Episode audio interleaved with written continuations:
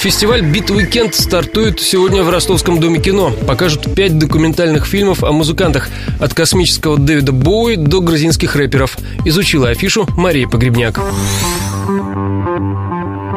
Placebo: Alt.Russia – роуд-муви о русском туре группы в 2014-м.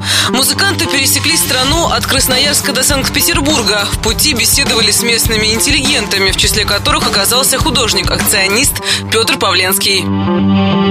Gimme Danger – история легендарной рок-н-ролл группы The Stooges и ее основателя Игги Попа. Фильм снял давний друг музыканта Джим Джармуш. Лента рассказывает о контркультурной революции 60-х и рождении панка.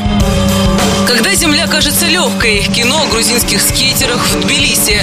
Длинноволосые подростки читают хип-хоп, катаются в товарных поездах и противопоставляют романтику и свободу традиционному миру взрослых.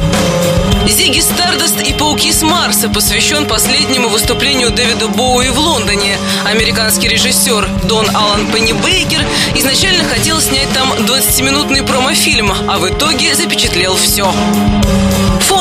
Путеводитель по африканской электронной сцене, снятый шведами, состоит из фрагментов выступлений нигерийского мультиинструменталиста Фэла Кути.